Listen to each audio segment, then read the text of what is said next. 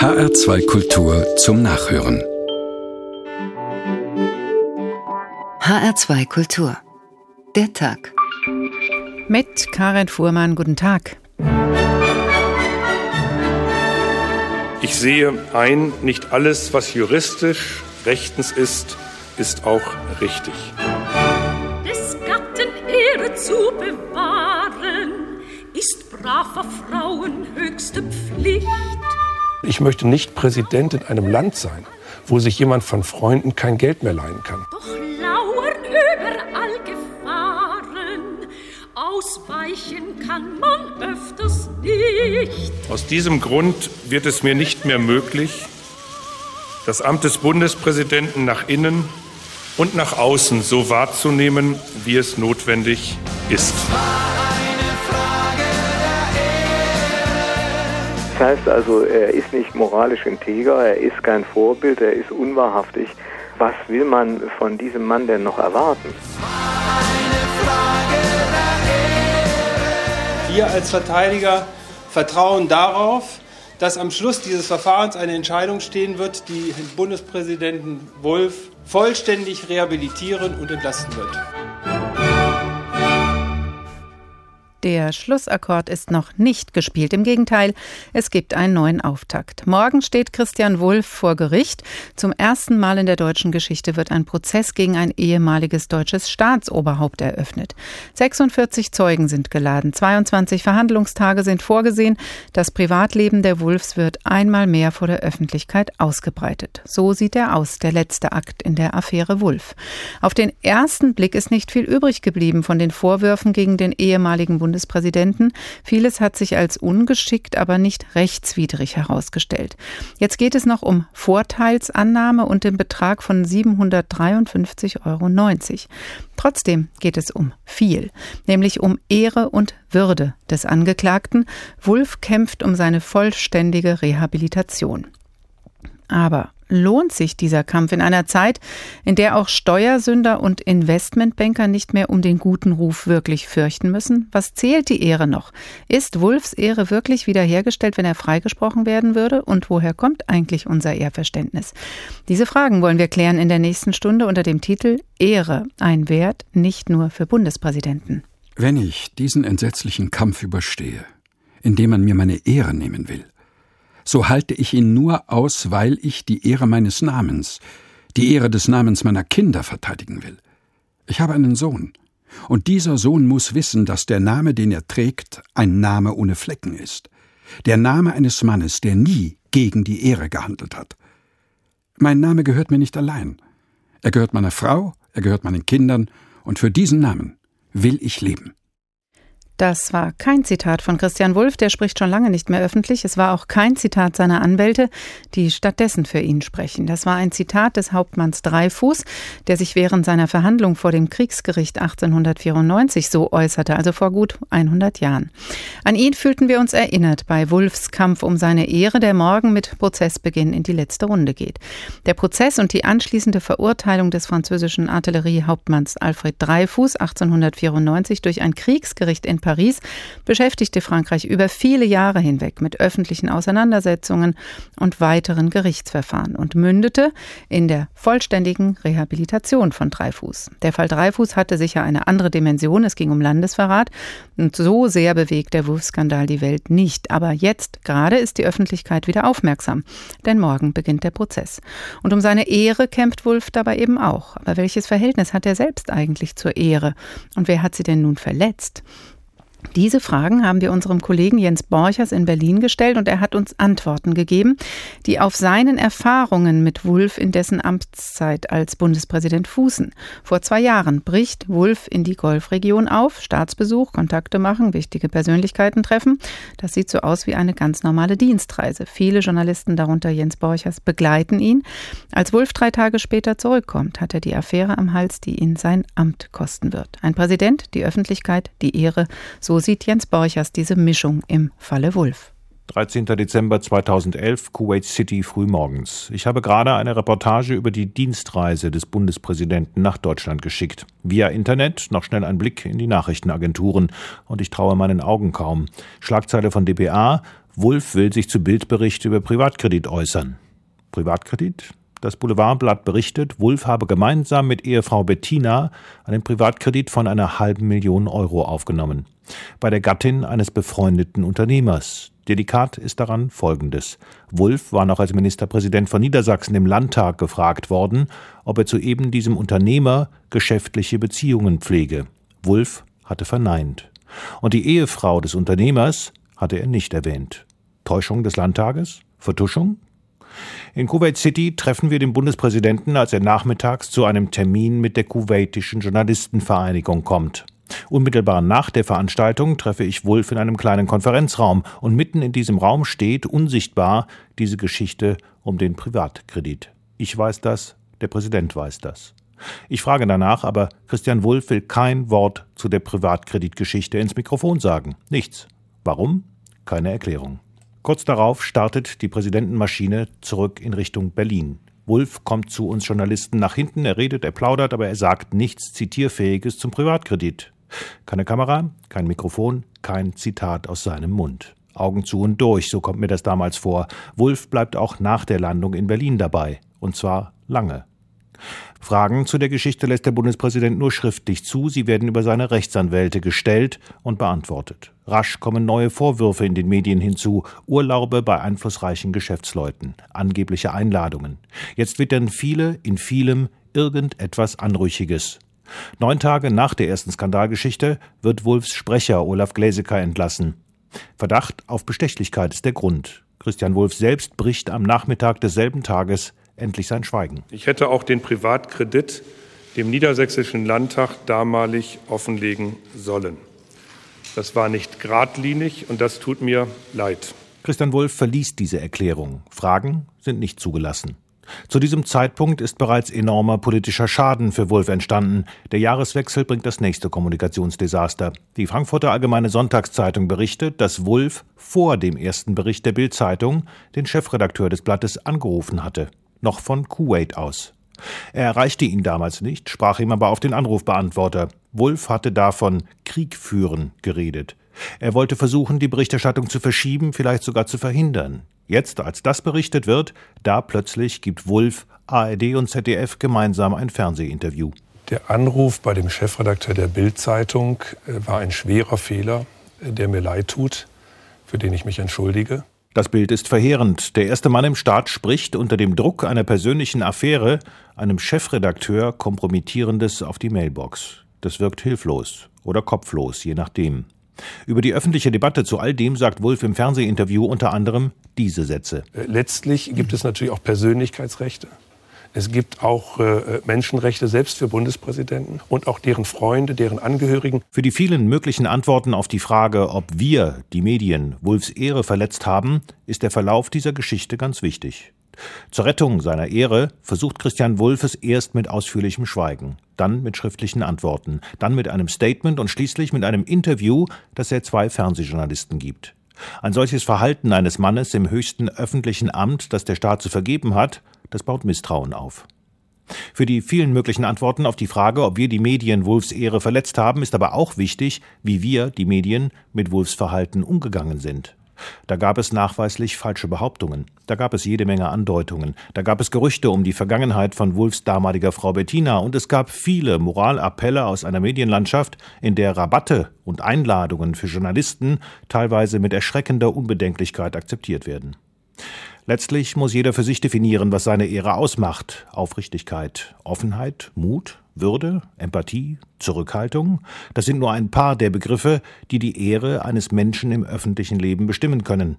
Christian Wulff, das fand ich, hatte seine politische Würde durch die fotoromanhafte Inszenierung seiner Ehe schon angekratzt. Die eigene Glaubwürdigkeit beschädigte er nachhaltig durch Schweigen und Salamitaktik. Ob ihm in dieser andauernden Affäre die Ehre genommen oder ob sie ihm durch einen Freispruch vor Gericht jetzt wiedergegeben wird, das kann er wohl nur selbst beurteilen. Jens Borchers über Ehre, Würde und Glaubwürdigkeit im Falle Wulff. Jetzt kämpft Wulff vor Gericht um seine Ehre. Er fühlt sie von außen verletzt. Professor Matthias Jahn vom Institut für Kriminalwissenschaften und Rechtsphilosophie an der Uni Frankfurt. Guten Tag. Guten Tag, Frau Fuhrmann. Gibt es denn die Ehre überhaupt als juristische Kategorie? Ja, die muss es geben, denn wir schützen ja über die Beleidigungstatbestände genau dieses Rechtsgut, die Ehre Aber um der Wahrheit die Ehre zu geben, wir wissen nicht so genau, was wir unter Ehre im juristischen Sinne zu verstehen haben.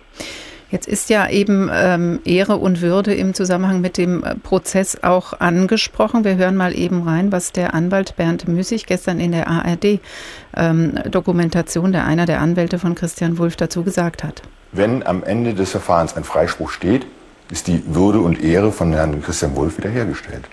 Er wird rechtlich vollständig rehabilitiert. Geht das? Kann man durch einen Freispruch die Ehre wiederherstellen? Man kann das als freigesprochener Angeklagter für sich persönlich so empfinden. Das, was das Landgericht Hannover zu tun hat, ist aber nicht die Ehre von Herrn Wulff wiederherzustellen, sondern es hat die Wahrheit zu ermitteln.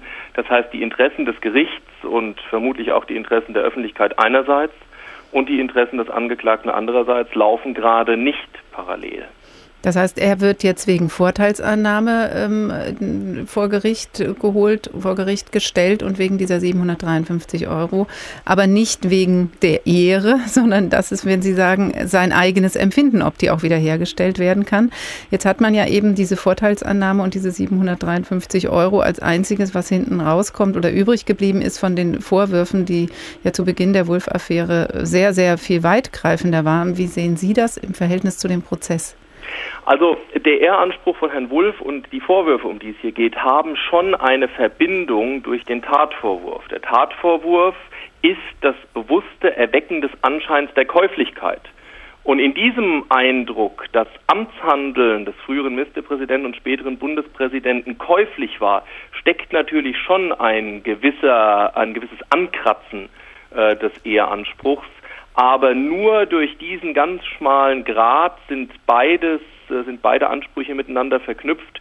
Und es wird die Aufgabe des Gerichts in der Hauptverhandlung sein, diese beiden Pfade zu trennen und klar zu sagen, war Herr Wulff käuflich oder nicht einerseits. Und dann kann der Angeklagte und später auch die Öffentlichkeit daraus für sich Folgerungen ziehen. Aber das Erkenntnisinteresse des Gerichts ist zunächst mal die Frage, war Herr Wulff käuflich oder nicht? Und dazu gehört natürlich auch die gerichtsfeste Feststellung, was mit diesem niedrigen dreistelligen Eurobetrag tatsächlich bezweckt werden sollte und was damit bezweckt wurde. Jetzt gab es ja das Angebot an Herrn Wulff mit einer Geldzahlung das Ganze zu beenden. Das hat er nicht gemacht. Das wäre juristisch einwandfrei gewesen, aber offensichtlich nicht im Sinne der Ehrrettung.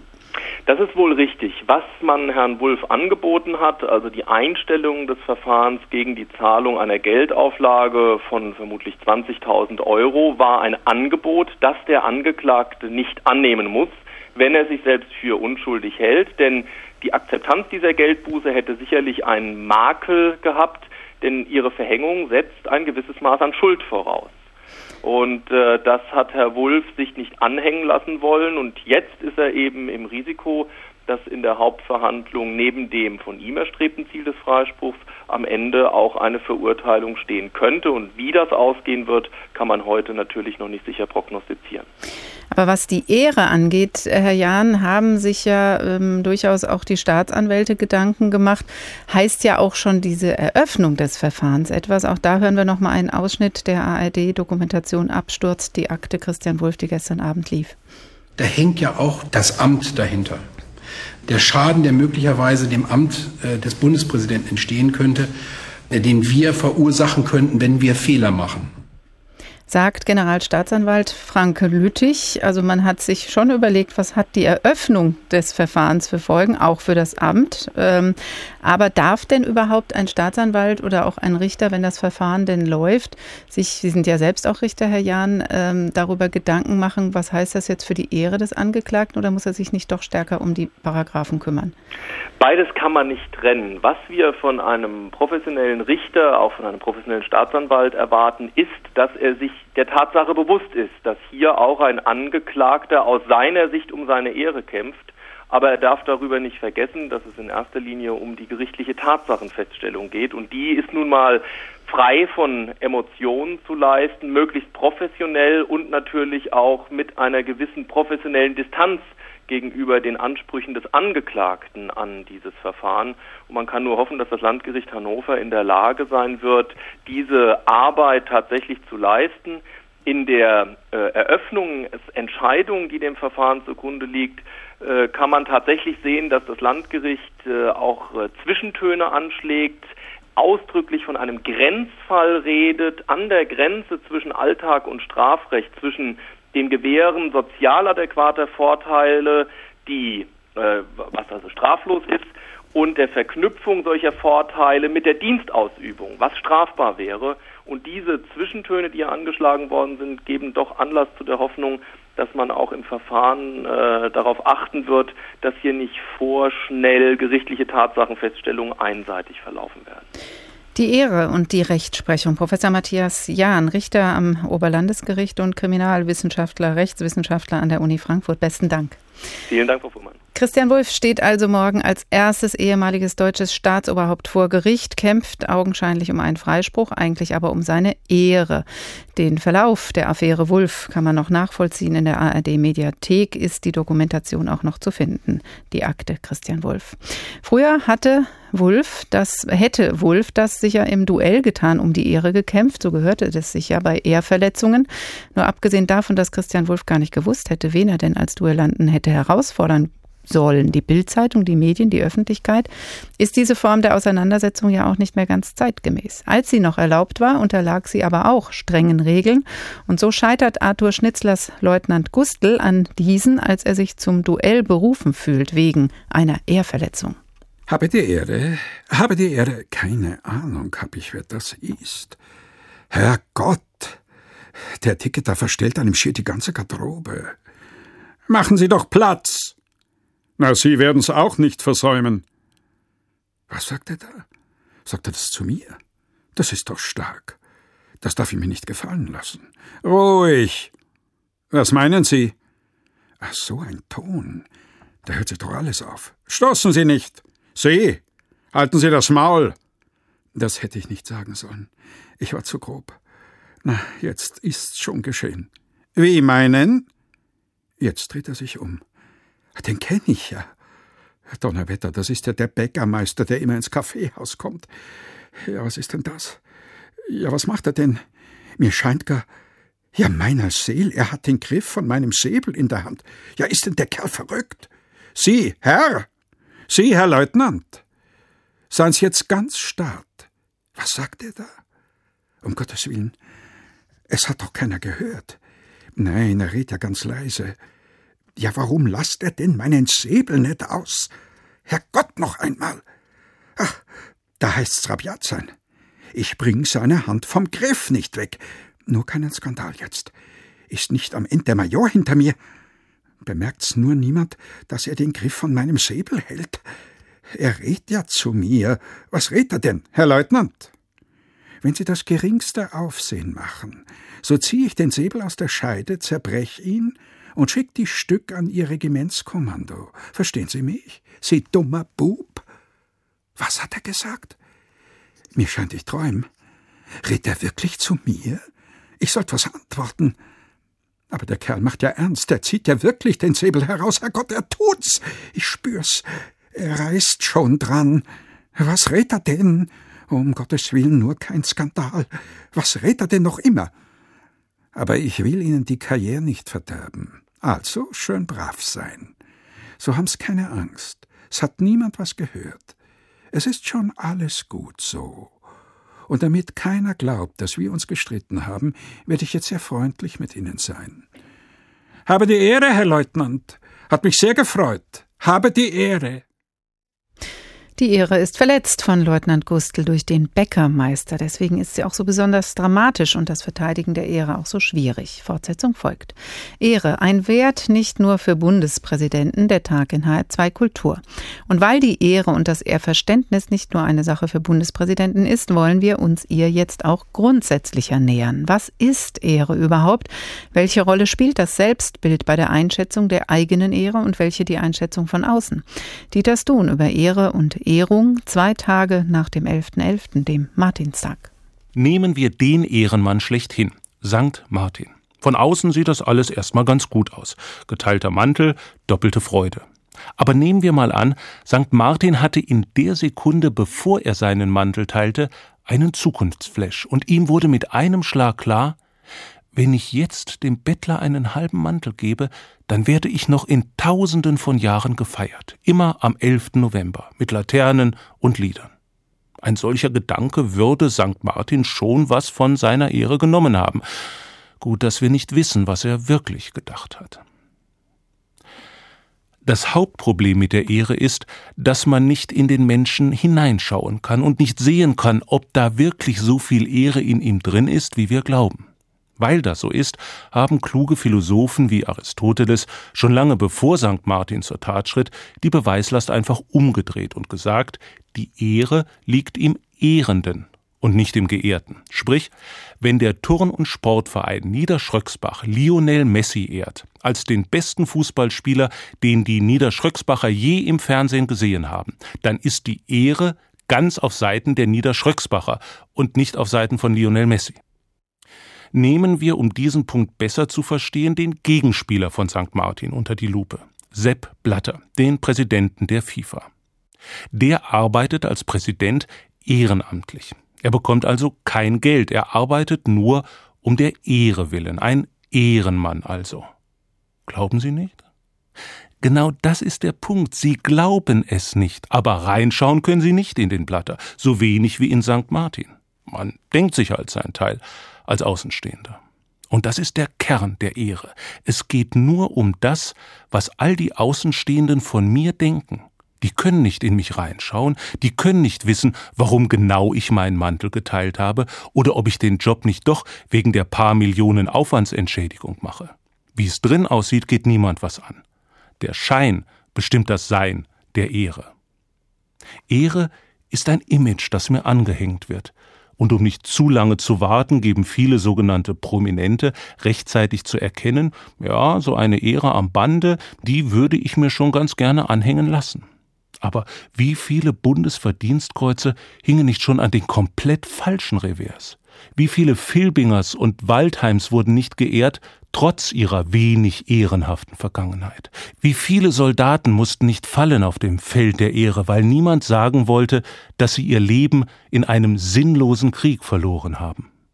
Nein, Ehre kommt leider nicht von Ehrlichkeit, Ehre kommt von Eitelkeit, von Äußerlichkeit und nicht selten auch von Dämlichkeit. Denken wir an die Schwachköpfe, die sich einst duellierten, um ihre Ehre zu retten, oder an die, die auch heutzutage noch ihre Schwester umbringen, angeblich um die Familienehre zu retten.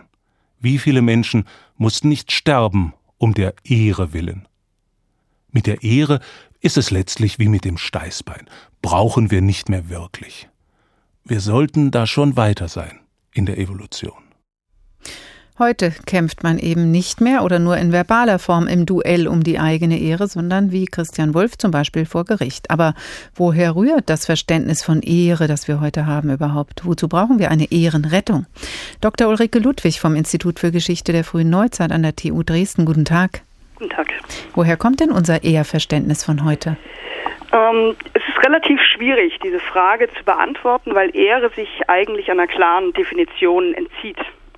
Man könnte vielleicht äh, damit argumentieren oder das besser verständlich machen, indem man mit einem Modell arbeitet, wo man zwischen der transzendenten Idee von Ehre und unter, also die transzendente Idee von Ehre unterscheidet auf der einen Seite, mhm. die nicht zugänglich ist, und auf der anderen Seite die Vollzüge, wie Ehre her und dargestellt wird. Diese Vollzüge sind zeitlich und räumlich sehr verschieden und äh, ich würde auch sagen, dass auch bis heute sozusagen Vollzüge äh, äh, Heer- und Darstellung von Ehre wichtig sind und es sie nach wie vor gibt. Also Ehre sich nicht erledigt hat in der Moderne. Mhm. Aber wenn Sie das Vollzüge nennen, ich würde es jetzt mal nennen, eine Definition von Ehre vielleicht, ähm, um, und wenn Sie es vielleicht ein bisschen verständlicher machen können, indem Sie vielleicht mal beschreiben, welche Bevölkerungsgruppen das denn für sich so definiert haben. Äh, in der Vormoderne, also in der Zeit bis 1800 ungefähr, ähm, haben wir relativ feste soziale Gruppen und diese sozialen, eigentlich alle sozialen Gruppen in einer Gesellschaft haben für sich Ehre in Anspruch genommen. Die Handwerker fanden, äh, haben für sich äh, genauso selbstverständlich äh, in Anspruch genommen, dass sie Ehre haben und diese Ehre auch verteidigen können, wie der Adel oder auch äh, wie also sogenannte unehrliche Gruppen, also Scharfrichter oder Abdecker. Das heißt, äh, wir können Ehre gar nicht äh, als ein Phänomen begreifen, was nur ähm, Teile der Gesellschaft umfasst, sondern es ist ein gesellschaftsübergreifendes Phänomen. Mhm. Und die Unterschiede liegen dann darin, ähm, Frau Ludwig, wie die Ehre jeweils, also mit welchen Attributen sie versehen wurde oder woran macht sich das dann fest?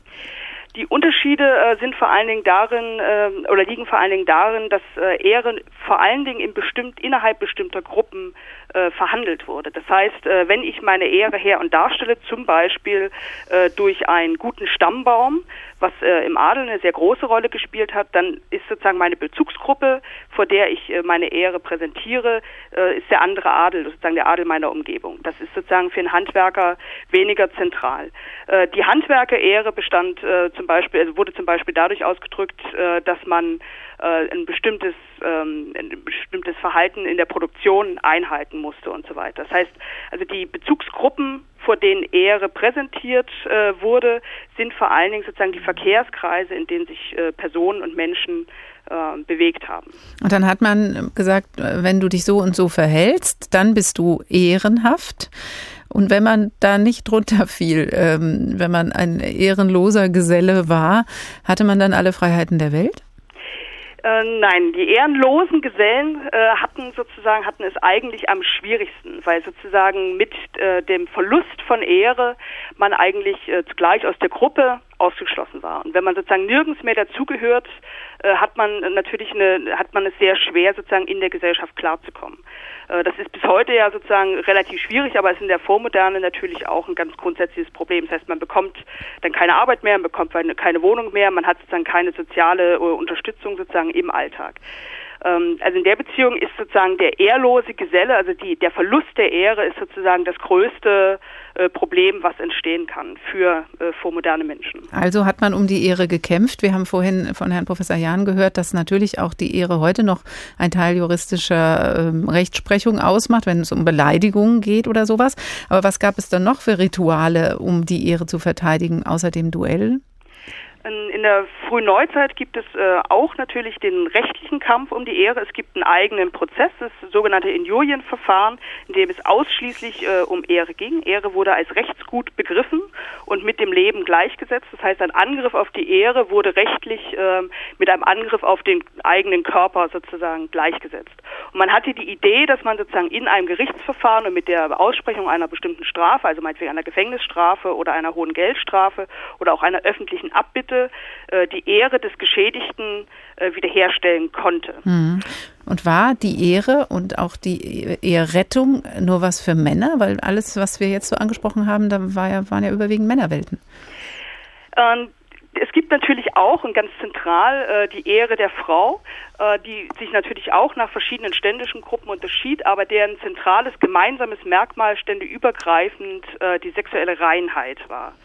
Also das heißt, also für unverheiratete Frauen äh, war es besonders wichtig, sozusagen äh, bis zur Hochzeit ähm, Jungfrau zu bleiben und für die Ehefrau war es zentral, äh, außerhalb der Ehe keine Sexualkontakte zu haben. Das heißt, der Vorwurf äh, der, der sogenannten Unzucht oder des Ehebruchs sozusagen war ein direkter Angriff auf die Ehre der Frau, unabhängig davon, äh, welchem sozialen Stand sie angehörte.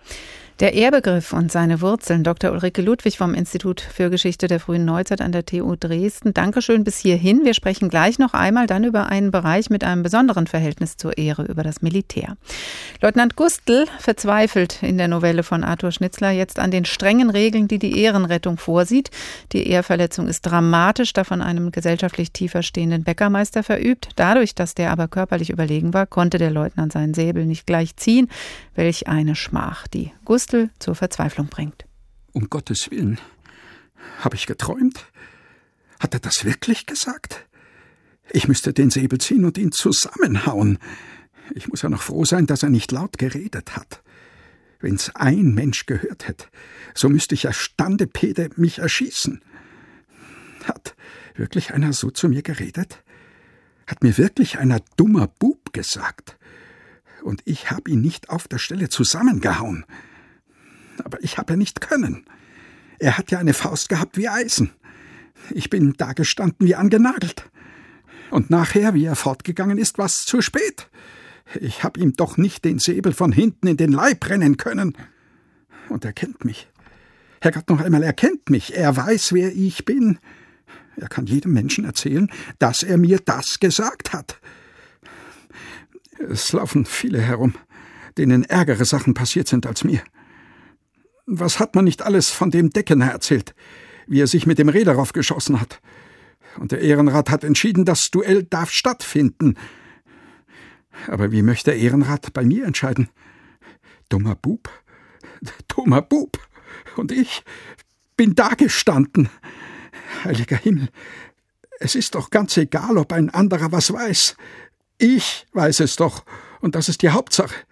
Ich spür, dass ich jetzt wer anderer bin als vor einer Stunde.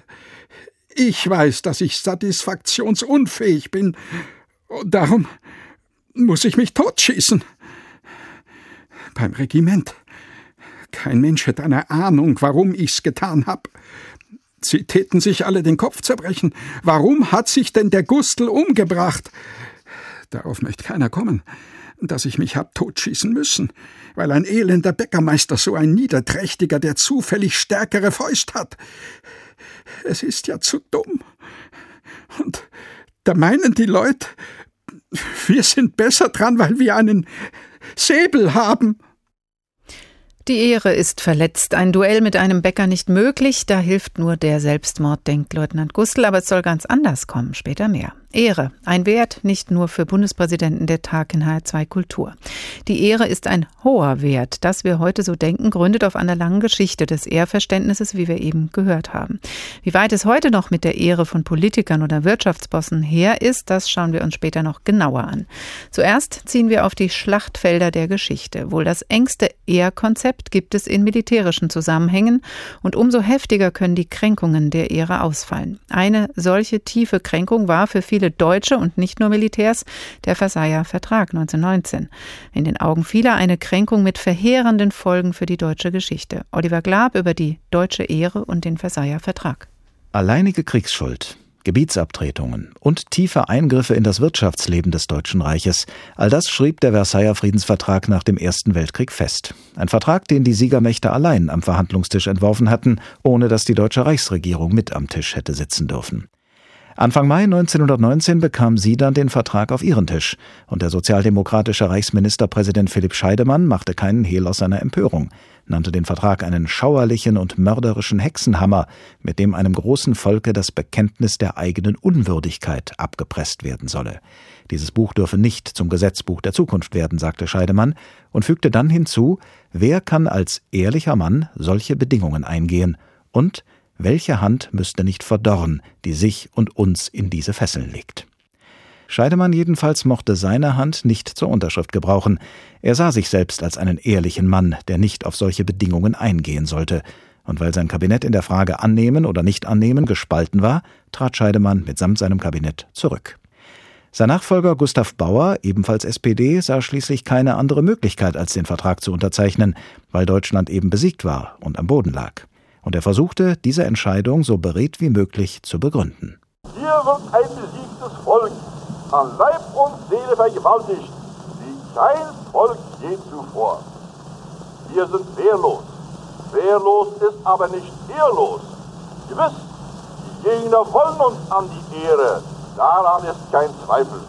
Aber dass dieser Versuch der Ehrabschneidung einmal auf die Urheber selbst zurückfallen wird, dass es nicht unsere Ehre ist, die bei dieser Welttragödie zugrunde geht. Das ist sein Glaube bis zum letzten Atemzug. Aber den meisten Deutschen, ob sie nun Politiker waren oder Bürger der Weimarer Republik, fehlte dieser Glaube. Sie fühlten sich wehrlos und ehrlos. Und so wurde der Versailler Vertrag zum großen Trauma der Weimarer Republik. Und in kaum einer politischen Frage waren sich die Parteien von links bis rechts so einig wie in der Verurteilung des Versailler Vertrags und insbesondere seines Kriegsschuldparagraphen. Er mutet dem deutschen Volke ein wahrheitswidriges Schuldbekenntnis zu, erklärte zum Beispiel die Zentrumsfraktion in der Deutschen Nationalversammlung am 9. Juli 1919 anlässlich der Ratifizierung des Versailler Vertrages. Ähnlich wie die Politiker in den meisten anderen Fraktionen hielten auch die Zentrumspolitiker den Vertrag für unvereinbar mit Ehrgefühl und deutschem Recht. Und in dem Fraktionspapier heißt es ausdrücklich, mit tiefstem Schmerz erfüllt uns diese Kränkung deutscher Ehre. Die Kritik am Versailler Vertrag blieb die ganze Weimarer Republik hindurch leidenschaftlich bis maßlos. Versailler Diktat und Schmachfrieden, das waren die Kampfbegriffe der Rechten, und deren Zorn richtete sich schon sehr bald nicht mehr nur gegen die Siegermächte, sondern auch gegen diejenigen Politiker in Deutschland, die den Versailler Vertrag unterzeichnet hatten, und gegen diejenigen, die ihn so wortgetreu wie möglich zu erfüllen versuchten. Das Wort Erfüllungspolitiker wurde zum Schimpfwort. Und das Gefühl der meisten Deutschen, durch den Versailler Vertrag in ihrer Ehre gekränkt zu sein, wurde zum Nährboden für die Nationalsozialisten. Gut ein Jahr vor dem Münchner Putsch am 18. September 1922 hielt Hitler eine Rede, in der er sagte: Es kann nicht sein, dass zwei Millionen Deutsche umsonst gefallen sind und dass man sich mit Verrätern später an einem Tisch freundschaftlich zusammensetzt. Die nationale Entehrung hat ein Ende zu nehmen. Und elf Jahre später, nach seiner Ernennung zum Reichskanzler, begründete Hitler den Austritt Deutschlands aus dem Völkerbund in einer Rundfunkansprache unter anderem mit einem Angriff gegen den Versailler Vertrag, in dem er forderte, dass nicht durch eine unnatürliche Verewigung der Begriffe Sieger und Besiegte eine ewige Rechtsungleichheit entsteht, die die einen mit begreiflichem Hochmut, die anderen aber mit bitterem Grimm erfüllt. Theodor Heuss, der spätere Bundespräsident, durfte somit recht gehabt haben, als er nach dem Zweiten Weltkrieg sagte, der Ausgangspunkt der nationalsozialistischen Bewegung ist nicht München, sondern Versailles. Der Versailler Vertrag und die Ehrverletzung. Da hat die Ehrverletzung möglicherweise kriegstreibend gewirkt und das hat historische Kontinuität. Noch einmal Dr. Ulrike Ludwig vom Institut für Geschichte an der TU Dresden. Sie haben sich ja besonders auch mit der Geschichte der Ehre im Militär auseinandergesetzt. Warum ist die Ehre in militärischen Zusammenhängen so ein konstituierendes Element? Welche Funktionen hat sie? Die Ehre im Militär hat, hat am Anfang sozusagen der frühen Neuzeit und über die frühe Neuzeit hinau, äh, hinweg sozusagen vor allen Dingen für die Gruppe des Offizierskorps eine grundsätzliche Bedeutung. Das heißt, im Unterschied zu dem, was wir dann im 19. und 20. Jahrhundert haben, wo es um nationale Ehre und die Ehre des Volkes geht, sozusagen also der Volkskörper als Gesamtgruppe sozusagen angesprochen ist, ist, das, ist die militärische Ehre ganz lange sozusagen eine Ehre einer elitären Gruppe. Also um äh, sich abzusetzen vom normalen Soldaten. Um sich abzusetzen vom normalen Soldaten, aber vor allen Dingen äh, um sich abzusetzen von dem Rest der Gesellschaft, also gegenüber dem zivilen Bereich der Gesellschaft, weil sozusagen das Militär und der Dienst im Militär vor allen Dingen äh, als Betätigungsfeld des Adels galt und äh, dort sozusagen im Militär oder im Offizierskorps ähm, sozusagen das Ideal äh, des, des Ritters, des äh, tapferen Ritters, was sozusagen für den Adel ganz lange Zeit prägend blieb oder als Leitbild prägend war, ähm, am besten sozusagen umgesetzt werden konnte. Das heißt, dieses Ehrverständnis im Militär orientierte sich auch an adligen Ehrkonzepten oder auch an staatlichen Ordnungen? Orientierte sich ganz, also das militärische Ehrverständnis orientierte sich sehr lange vor allen Dingen an der Ehre des Adels sozusagen. Das war sozusagen eine Leit, äh, eine Leitidee. Ähm, also auch die einfachen Soldaten haben für sich natürlich Ehre beansprucht oder bestimmte Regimenter haben für sich Ehre beansprucht, aber sozusagen ganz massiv sozusagen findet sich im Offizierskorps. Und dort äh, finden sich auch als äh, am frühesten sozusagen Elemente einer äh, einer Institutionalisierung eines Ehrenkodex. Das heißt, es wurde es gab eine erst eine informelle und später dann sozusagen auch schriftlich fixierte Regeln, wie man sich äh, als Mitglied dieser Gruppe verhalten sollte und was als äh, für ein Mitglied dieser Gruppe als Beleidigung oder als Entehrung äh, empfunden mhm. wurde. Und was zum Beispiel? Äh, es äh, gab natürlich sozusagen ein großes Spektrum an beleidigenden Ausdrücken oder ähm, Redewendungen, also sowas wie Hunsfort ist im Deutschen sozusagen ein ganz klares äh, beleidigendes Wort, aber auch äh, gerade im Kontext des Militärs wichtig äh, der Feigling. Also wenn man sozusagen äh, vorgeworfen bekam, in einer Schlacht oder sich im normalen Leben nicht tapfer gezeigt zu haben, war das für jeden Offizier sicherlich eine der schwersten Ehrkränkungen, die man erleben konnte. Und es gab darüber hinaus besondere Gesten der Beleidigung Beleidigung. Das ist äh, zum einen die äh, Ohrfeige natürlich, äh, dann aber auch äh, so etwas wie Degenzerbrechen, das, also das Zerbrechen des Degens oder auch ähm, manchmal sozusagen einfach schubsen oder an den Degengriff fassen oder sozusagen bestimmte Teile auch der Uniform berühren. Mhm, wie beim Leutnant Gustl an den Säbel fassen. Aber wie wurde denn dann mit diesen Ehrverletzungen umgegangen, Frau Ludwig?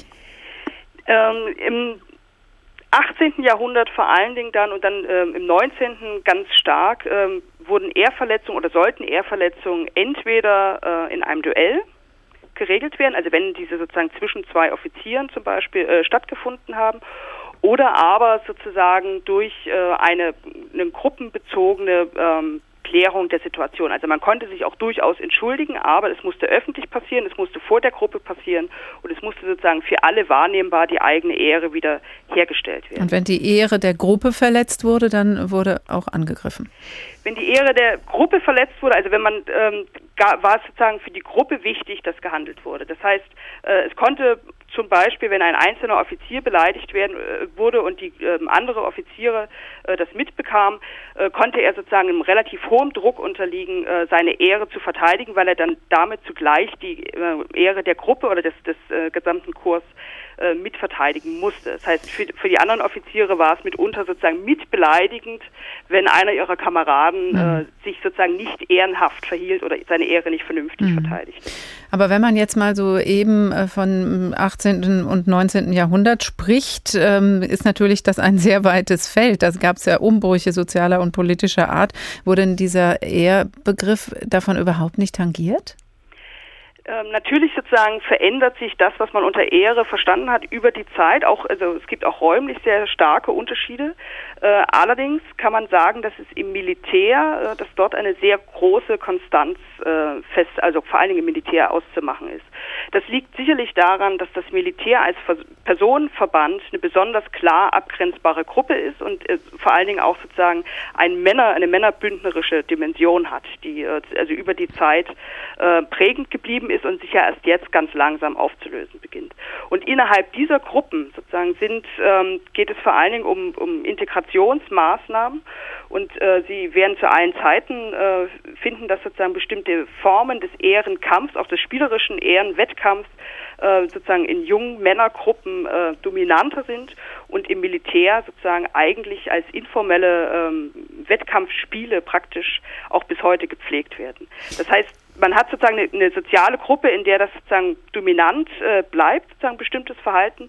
Und wir haben über die Zeit sozusagen verschiedene Ausformungen natürlich sozusagen, wie e um Ehre gekämpft wird. Also ein Duell finden Sie natürlich heute in der Form nicht mehr.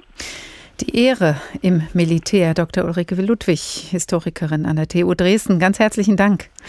Leutnant Gustl ist nun bereit, sich umzubringen. Er fühlt sich tief in seiner Ehre angegriffen durch die Beleidigung des Bäckermeisters und ein Duell ist in dieser Konstellation ja auch nicht vorgesehen. Aber dann. Haben Herr Leutnant schon gehört? Was denn? Ja, um Gottes Willen, weißt du schon was? Aber Unsinn, es ist ja nicht möglich. Den Herrn Habitzwalner, was? So heißt er der Bäckermeister. Was wird er jetzt sagen? Ist er am Ende schon da gewesen? ist er am Ende gestern schon da gewesen und hat's erzählt. Warum redet er denn nicht weiter? Aber er redet ja. Hat heut Nacht um zwölf der Schlag getroffen. Was? Ich darf nicht so schreien. Nein, ich darf mir nichts anmerken lassen. Aber vielleicht träume ich. Ich muss ihn noch einmal fragen. Wen hat der Schlag getroffen? Famos, famos. Ganz harmlos, habe ich das gesagt. Den Bäckermeister, Herr Leutnant. Oh, Herrlich, herrlich. Am Ende ist das alles, weil ich in der Kirche gewesen bin. Ich glaube, so froh bin ich in meinem ganzen Leben nicht gewesen. Tot ist er, tot ist er. Keiner weiß was, und nichts ist geschehen. Und das Mordsglück, dass ich in das Kaffeehaus gegangen bin, sonst hätte ich mich ja ganz umsonst erschossen. Es ist doch wie eine Fügung des Schicksals. Ich bin so froh, so froh. Was mache ich denn nur? Was mache ich denn nur? Es muss ja was geschehen, sonst trifft mich auch noch der Schlag vor lauter Freud. In einer Viertelstunde gehe ich hinüber in die Kaserne und lass mich vom Johann kalt abreiben. Um halb acht sind die Gewehrgriff und um halb zehn ist Exerzieren. Und der Steffi schreibe ich, sie muss sich für heute Abend frei machen. Und wenn's Graz gilt und nachmittags um vier. Na wart, mein Lieber, wart, mein Lieber, ich bin grad gut aufgelegt. Dich hau ich zu Grünfleisch. Der beleidigende Bäckermeister ist tot, Leutnant Gustels Ehre gerettet und sein Leben auch. Arthur Schnitzlers Kritik am Ehrenkodex des Militärs vor gut 100 Jahren in seiner Novelle vom Leutnant Gustel. Ehre, ein Wert nicht nur für Bundespräsidenten, der Tag in HR2 Kultur. Jetzt wissen wir, dass das Ehrverständnis, das wir vielleicht in uns tragen, auf eine lange Geschichte der Ehrkonzepte aufbaut. Nicht nur militärische, auch in der Adelsgeschichte und der Tradition des Handwerks ist sie tief verwurzelt, die Ehre.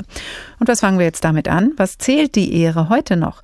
Ihre Bedeutung wird über die letzten Jahre und Jahrzehnte heruntergewirtschaftet, zumindest in der Politik, so beschreibt es Christoph Keppeler. Ich persönlich halte gar nichts von der Ehre. Ehre. Dieses Wort wird immer dann benutzt, wenn irgendjemand eine kleine oder auch große Schweinerei vorhat. Wenn man keine moralische Begründung für sein Verhalten hat, sondern man einfach Lust hat, jemanden zusammenzuschlagen oder sogar zu töten, dann sagt man eben, es ist wegen der Ehre. Meine Ehre heißt Treue. Das war der Wahlspruch der SS. Ihre Ehre hieß, dem Verbrechen treu zu sein. Kein Wunder, dass auch das Ehrenwort längst seine Unschuld verloren hat. Mein Ehrenwort. Ich wiederhole, ich gebe Ihnen mein Ehrenwort, dass die gegen mich erhobenen Vorwürfe haltlos sind. Spätestens seit Uwe Barschel ist klar, hinter einem Ehrenwort kann eine Lüge stecken, die mit einem gefälschten Gütesiegel versucht, sich als wahr auszugeben. Die Menschen sollen mit der Ehre im Wort hinters Licht geführt werden. Haben Sie bei Vorlage Ihrer Dissertation eine ehrenwörtliche Erklärung abgegeben, dass Sie die Dissertation selbstständig verfasst und keine anderen als die von Ihnen angegebenen Quellen und Hilfsmittel benutzt haben? Ja, Herr Kollege Bartels. Ehrenwörtlich erklärt hieß auch hier, Lüge. Herr zu Guttenberg hatte mitnichten alle Quellen angegeben. Dieser Ehrenmann dagegen log nicht. Diese Spender haben mir diese Summe anvertraut, unter der Voraussetzung, dass die Spender nicht genannt werden. Das waren deutsche Staatsbürger, die in gar keiner Branche etwas zu tun haben mit Regierungshandeln, die bei mir helfen wollten. Und ich habe nicht die Absicht, deren Namen zu nennen, weil ich mein Wort gegeben habe. Er hatte sein Wort gegeben und Helmut Kohl hielt es.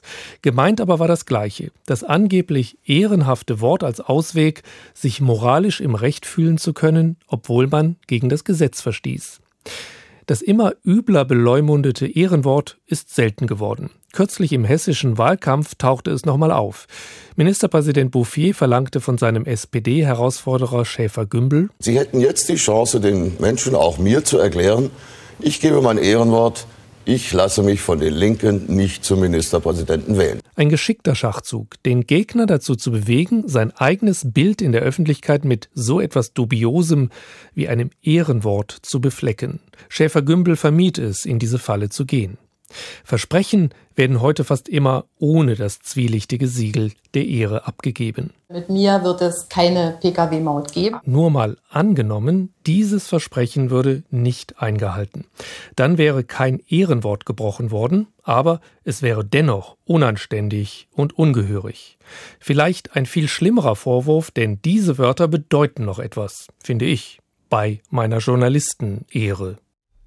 Christoph Keppeler über das Ehrverständnis von Politikern. Das klingt nicht so, als würden sie wirklich noch viel drauf geben. Aber wenn Christian Wulff ab morgen wegen Vorteilsannahme vor Gericht steht, dann kämpft er, so haben es seine Anwälte, wie gehört, jetzt noch einmal formuliert, um Ehre und Würde. Dabei geht es nach einer langen Schlacht in der Öffentlichkeit vor Gericht letztendlich nur noch um die Summe von gut 750 Euro. Ist Ehre und Würde also doch noch was wert? Professor Birger Pridat, Volkswirt und Philosoph und Professor für politische Ökonomie an der Uni Wittenherde, Höcke. Guten Tag. Ja, schönen guten Abend. Ein Ehrenwort zählt nichts mehr. Der Politiker schiebt die Ehre vor, um gegen das Gesetz zu verstoßen. Was ist sie dann noch wert? Nichts. Äh, schwierig, äh, in der Politik mit Ehrbegriffen zu arbeiten. Äh, der Beitrag eben hat es ja schon richtig gesagt. Äh, in der Politik muss man ständig die Situation neu interpretieren. Das heißt, dem Moment, wo man sich festlegt, zum Beispiel durch so eine starke Behauptung, ein Ehrenwort zu geben, also nicht abzuweichen davon, macht man sich ja inflexibel. Also, also ich würde bei Politikern ganz vorsichtig sein, wenn sie dieser Weise sich festlegen. Was können sie gar nicht, weil sie sind ja Politiker. Lohnt es sich denn dann für Wulff noch um die Ehre zu kämpfen? Ach, ein schwieriger Begriff. Äh, ich persönlich, ich darf das ja vielleicht so sagen, äh, glaube nicht, dass er die Ehre hatte. Das heißt, wie, warum will er um etwas kämpfen, was er nicht hatte? Er hatte ein Amt, das Amt hatte eine Würde und durch sein Verhalten hat er die Würde des Amtes beschädigt. Es geht, ob er persönlich jetzt seine Ehre wieder erlangen will oder nicht, ist angesichts dessen, dass er einmal in einem großen Amt war, einem der wichtigsten und höchsten Ämter der Republik. Das ist das Problem, dass er sich dort nicht anständig und angemessen verhalten hat. Und jetzt geht es noch um seine persönliche Reputation. Wissen Sie, auch wenn er freigesprochen wird, der Makel, wie er sich verhalten hat, der bleibt an ihm kleben. Aber wieso sprechen Sie ihm die Ehre ab? Also was ist für Sie mit Ehre verbunden, Der was Begriff Wolf ist, nicht hat? ist, schon, ist schon natürlich erstmal ein alter Begriff und wird eigentlich heute kaum gehandelt. Also wenn höchsten Respekt, Anstand. Äh, äh, Ehre äh, kann eigentlich nur jemandem ge ge gewährt werden oder gegeben werden, der sie hat. Äh, das heißt, die immer schon gezeigt hat, dass eine große Haltung. Also jemand, der ehrwürdig ist, dem sieht man das auch an und äh, dem äh, und das ist jetzt nicht nur ein kleines Moment, sondern das hat ihn sein Leben oder oder große Phasen seines Lebens begleitet. Solche solchen Leuten, die sozusagen die Ehre äh, vertreten haben, denen gebührt sie auch und wenn sie ihnen genommen ist, dann äh, kämpft man natürlich zu Recht darum, sie wiederzukriegen. Das heißt, aber, aber das hat er Mhm. doch nicht gehabt. Also er ist doch er ist doch sozusagen klein reingerutscht als Politiker in ein großes Amt und hat es nicht füllen können. Ne? Also da also Wolf mit Ehrbegriffen zu zu, zu interpretieren, finde ich überzogen. Was ist denn für Sie ehrenhaftes Verhalten für Politiker oder gibt es das für Sie gar nicht mehr? Also es gibt schon anständiges Verhalten und es gibt Haltung. Ne? Und natürlich, äh, eine Haltung kann man nicht äh, unter allen Bedingungen durchhalten. Äh, ich finde, äh, ein Beispiel wäre, was wir in England noch immer haben, wenn jemand einen großen Fehler gemacht hat, also äh, ein wahrliches Fehlverhalten und sich auch versündigt hat, entweder an Steuergeldern oder gegenüber der Öffentlichkeit, tritt er zurück. Das ist, das halte ich für ehrenhaft in einem, in einem alten Sinne. Das muss man jetzt gar nicht so groß überhöhen. Äh, Das, das muss einfach selbstverständlich sein. Ich habe der Öffentlichkeit gegenüber mein Amt nicht vertreten können. Und Es geht nicht immer um die Person. Die Leute sind viel zu narzisstisch. Es geht darum, ob man das Amt füllen kann oder nicht. Aber Und wenn, wenn- man es nicht kann, dann, dann, dann ist man, dann wird ausgewechselt. Aber wenn Sie sagen, Ehre ist eigentlich jetzt irgendwie gar nicht mehr so richtig zeitgemäß, manchmal ähm, wünsche ich mir schon, dass Leute ein bisschen mehr Angst haben, ihre Ehre zu verlieren oder ihr Ansehen, zum Beispiel bei Steu Steuersündern wie Hönes oder bei Investmentbankern, die dann hinterher die Finanzkrise zu verantworten haben. Ist das jetzt, wenn Sie so sagen, Ehre zählt nichts mehr, soll man das einfach so akzeptieren? Nein, das ist äh, das ist was anderes. Also Hönes und und und Banker würde ich da auch noch mal trennen. Äh, Hönes ist natürlich ein Mann, äh, der in der Öffentlichkeit steht und vor allem der sehr moralisch geredet hat. Und dann nimmt man die natürlich beim Wort. Äh, Das muss jetzt gar nicht sozusagen seine Ehre sein, sondern man denkt einfach, naja, hast du vielleicht einfach moralisch legitim, dich legitimieren wollen, weil du an der anderen Ecke im Finanzsumpf rumgewühlt hast. Wissen Sie, das sind jetzt keine kleinen Dinge, die der gemacht hat. Der hat um äh, also mit Millionen äh, eigenem und vor allem fremden Geld gezockt und an der Steuer vorbei. Das ist ein Verhalten, das nicht angemessen ist in einem Staat. Er hat sich seinem Staat nicht loyal gegenüber verhalten. Das muss man deutlich sagen. Äh, Und äh, das ist etwas, äh, ich weiß gar nicht, ob der Mann vorher eine Ehre hatte oder war, hat nur Reputation gehabt. Äh, äh, Also ein besonders äh, herausragender Mann oder Charakter, das sehe ich in dem gar nicht. Mein Gott, das ist ein Fußballclub. Ne? So what? Ne? Das ist doch nicht so wichtig. Ne? Aber das heißt.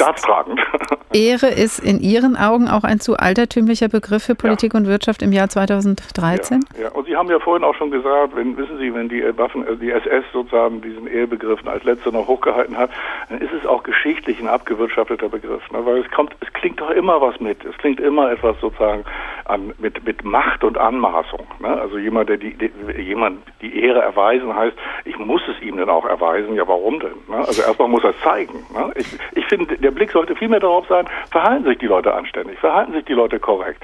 Sind sie bereit, auch Fehler einzugestehen und zu sagen, ich, ich verantworte das? Ich glaube, der Begriff der Verantwortung äh, ist viel wichtiger. Die Ehre ist ein überholter Begriff, sagt Professor Bürger Pridat. Ganz herzlichen Dank. Und das war der Tag für heute. Morgen beginnt der Prozess gegen Christian Wulff. Ob ein Freispruch nach den angesetzten 22 Protesttagen ihm Ehre und Würde wieder beschaffen könnte, bleibt fraglich nach all dem, was wir gehört haben. Aber vielleicht ist das ja auch nicht mehr so schlimm, wenn die Ehre ja eh nicht mehr so viel zählt. Mehr von uns finden Sie wie immer unter hr2.de. Gleich nach den Nachrichten hier die Hörbar in HR2 Kultur. Ich heiße Karin Fuhrmann und wünsche Ihnen noch einen schönen Abend.